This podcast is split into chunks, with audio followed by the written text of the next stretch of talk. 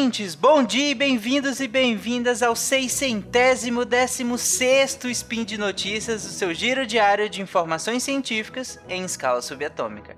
Meu nome é Tarek Fernandes e hoje dia 3 Hermetian. Hermetian, isso me lembra Tapaué.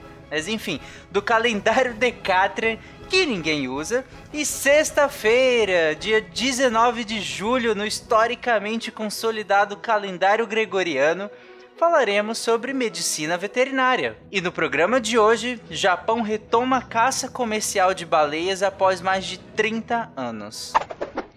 Speed Notícias.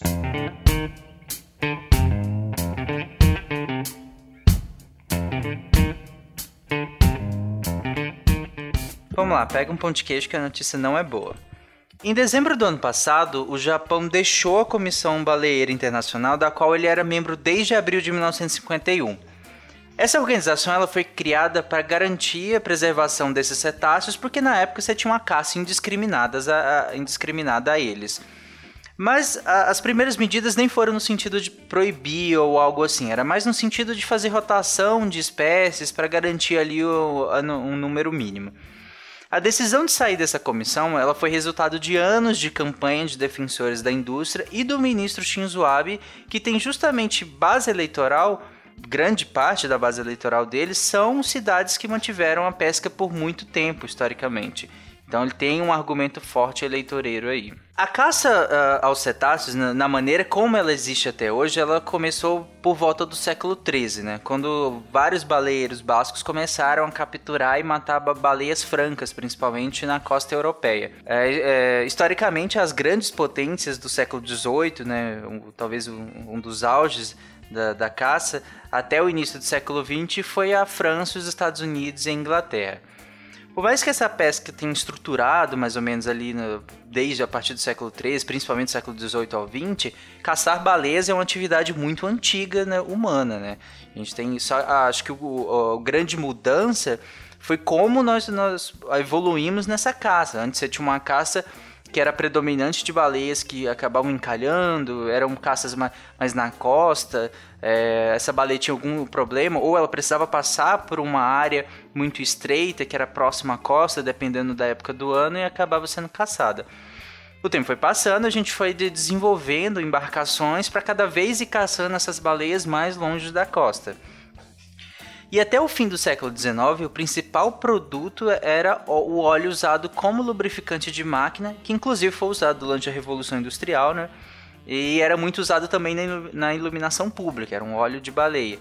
Algumas partes da baleia também era usada até em espartilhos na nobreza europeia e tudo mais, mas principalmente era a questão do óleo. Só no século XX, né, mais ou menos, é que a baleia passa a ser um elemento mais importante no sentido de carne, né? Se tirar a carne da baleia mesmo. O Japão e a Noruega eles se destacaram com as invenções do navio a vapor, né, para fazer isso, e do canhão de arpão que era instalado nesses navios. Então isso permitiu a caça de espécies cada vez maiores, de hábito cada vez mais oceânico, né, ou seja, como eu falei, longe da costa, é, e que se deslocavam em maior velocidade também. Isso facilitou a caça, inclusive em regiões como a Antártica, né? E aí o, eles acabaram ganhando o mercado alimentício que se popularizou mais. Até hoje as baleias são mortas com hoje um pouco diferente da, da, do iníciozinho da exploração, né?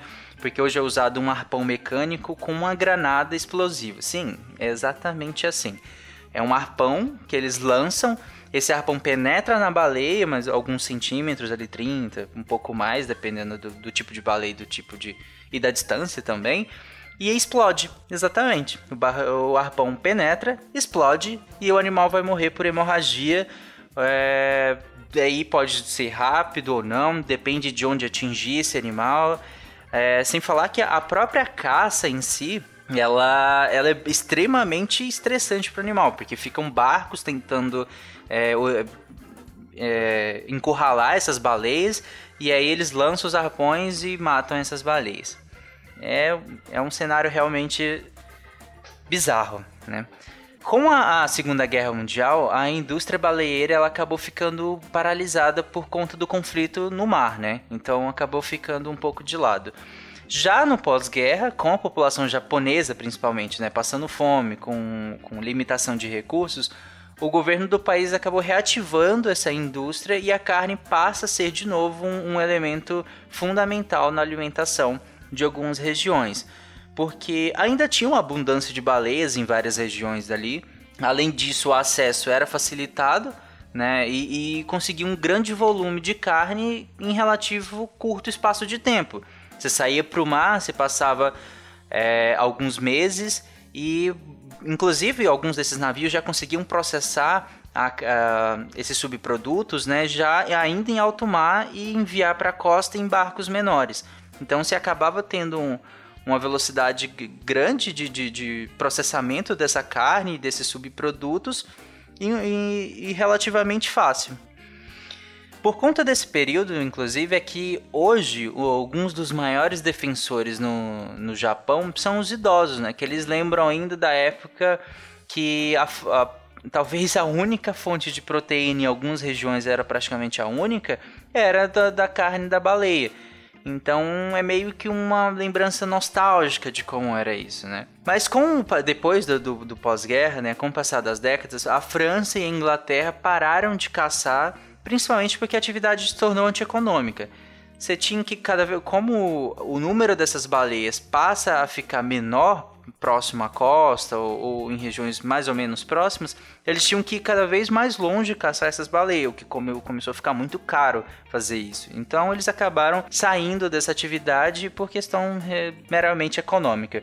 Os Estados Unidos cessa a atividade só na década de 70, muito por conta de uma pressão popular. Hoje resta basicamente Japão, Noruega e Islândia como caçador.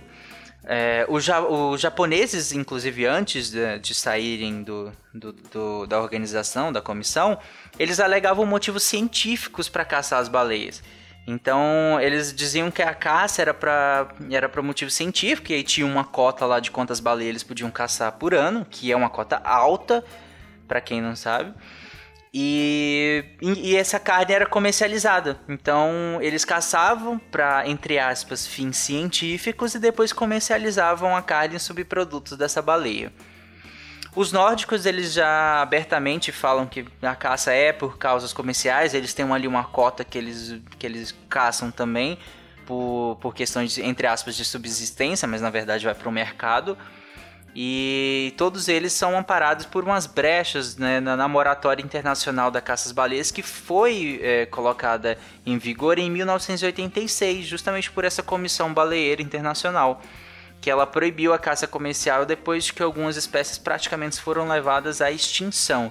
Então se estabeleceu essa moratória em 1986, só que o Japão e a Noruega e a Islândia vêm descumprindo é, e utilizando brechas aqui e ali para descumprir essa moratória desde então. Hoje, a gente basicamente usa alguns pedaços da carne e da gordura para alimentação, embora com a demanda cada vez menor, e isso é localizado porque, como hoje em dia a gente consegue rastrear a origem da proteína em vários tipos de, de alimentos, a gente não tem o uso de carne de baleia no mundo todo. A gente tem o uso de carne de baleia em regiões muito específicas da Noruega, do Japão que ainda fazem esse uso.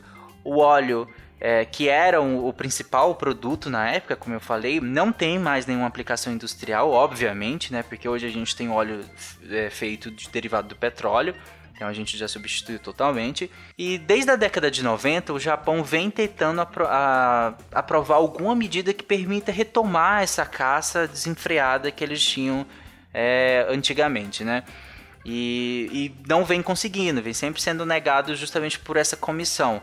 Inclusive teve uma reunião em Santa Catarina o, o ano passado que o Japão tentou uma liberação total, não foi nem parcial, foi uma liberação total da, da, da, volta à caça, só que foi negado, obviamente, pela comissão, né? E o principal argumento deles, e sem nenhuma comprovação científica, é que já se recuperou o suficiente de populações de determinadas espécies é, para que eles voltem a caçar, o que não tem comprovação científica disso.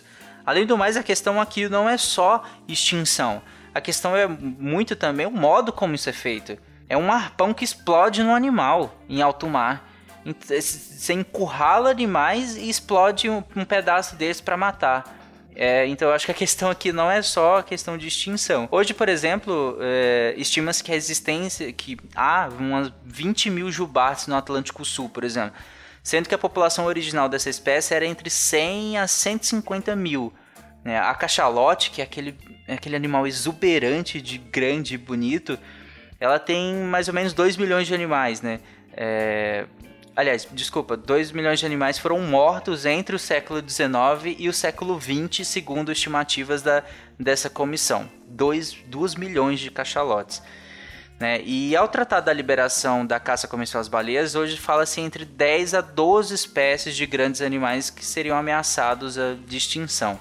Só a baleia franca, que foi uma das que chegou mais perto de ser extintas, é, não passando de, de 300 exemplares na época da, da, década de 70 em todo o hemisfério sul, né? além de outras tantas baleias que foram praticamente extintas ou extintas, como a baleia cinzenta do Atlântico Norte e a baleia franca da costa europeia, que foram extintas por conta dessa caça.